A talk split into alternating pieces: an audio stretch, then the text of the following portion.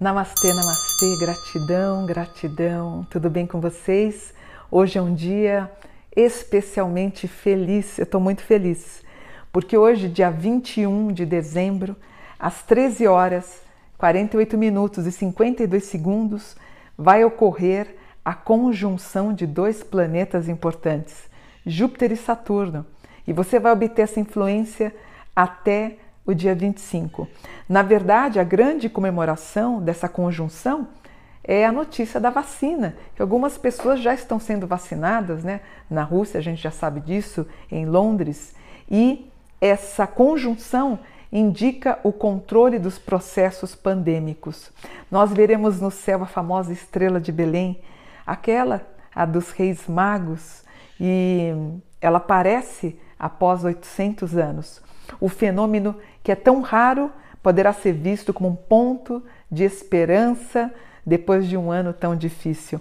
Júpiter e Saturno, eles ficam mais próximos, formando um ponto de luz. Os alinhamentos entre os planetas conhecidos como conjunção são bastante raros, mas essa conjunção é excepcionalmente rara por causa da aproximação dos planetas. Aí a próxima conjunção você só vai conseguir ver em 15 de março de 2080. A última vez que a estrela apareceu tão perto, com uma separação visível de apenas 0,1 grau, foi na Idade Média, antes do amanhecer do dia 4 de março de 1226. Essa conjunção Urano-Saturno ela acontece de 20 em 20 anos, mas tão perfeita não é sempre. Por exemplo, essa qualidade aconteceu no nascimento de Jesus e, como eu falei, em 1200 e, e 1226. Então, é super forte. Portanto, nós temos algo mágico para acontecer. É possível que a gente tenha o nascimento de um ser especial. Esse ser especial seria a tão sonhada vinda do Messias, só que agora não como homem, mas sim como mulher. Então nós veremos em 2021 o aumento de líderes mulheres na tentativa de salvar Gaia, o planeta. É uma tentativa também, na verdade, a estrela de Belém está indicando o fim do patriarcado.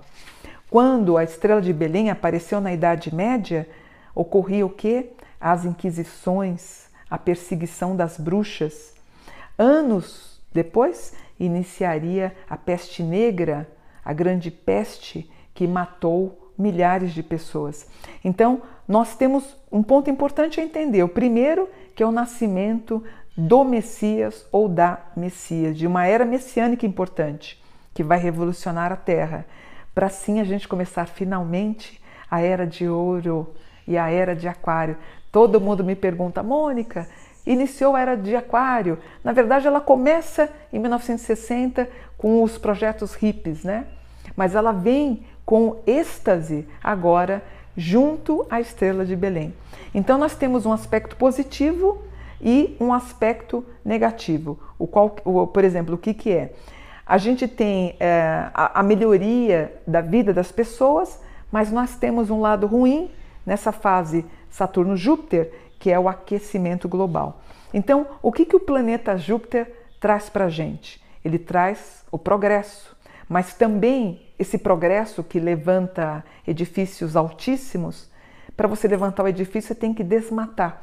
Então, ao mesmo tempo que o progresso sobe, ele desmata, ele mata as florestas. Ou seja, se a gente não tomar cuidado, a marcha em 20 anos para a próxima conjunção Júpiter-Saturno a gente não vai ter mais nada de verde. Por isso que é importante a gente ter a consciência de nos unirmos em sustentabilidade, em consciência, em ecologia, em colaborar e ajudar o próximo. Como diz um ditado, 50, isso é referente a Júpiter, né?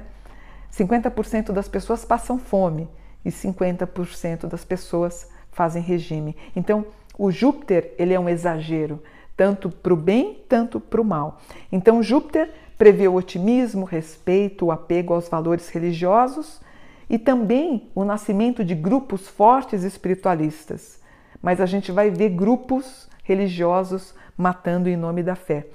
Júpiter se relaciona à justiça, ao direito, ao exterior, às exportações e importações, à gastronomia, ao clero, à igreja, às florestas e bosques. Vai favorecer a passagem da estrela de Belém às pessoas entre 41 a 60 anos, do signo de Sagitário e também de Peixes.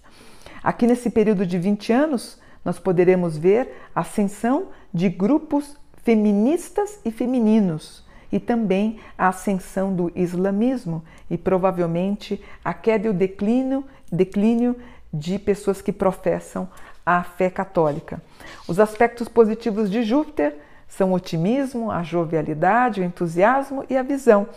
E os aspectos negativos são a megalomania, aquilo que eu falei, vocês vão ver prédios imensos, a gula, pessoas morrendo por comerem muito, por diabetes, pressão alta, coração. E também a gente vai ver tudo que sobe, tudo que cresce, tudo que tem dinheiro, a gente vê o aumento da criminalidade. E, claro, os abismos sociais, como os vícios e uma grande hipocrisia. E o Saturno, Saturno rege Capricórnio, que é o amadurecimento, o progresso, a melhora financeira com muito trabalho e a concretude. Saturno ele é um pouquinho lento, é a subida degrau por degrau.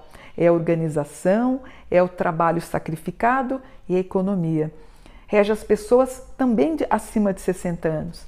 Portanto, nós teremos nesses 20 anos muitos sessentões trabalhando a todo vapor, que eu me incluo.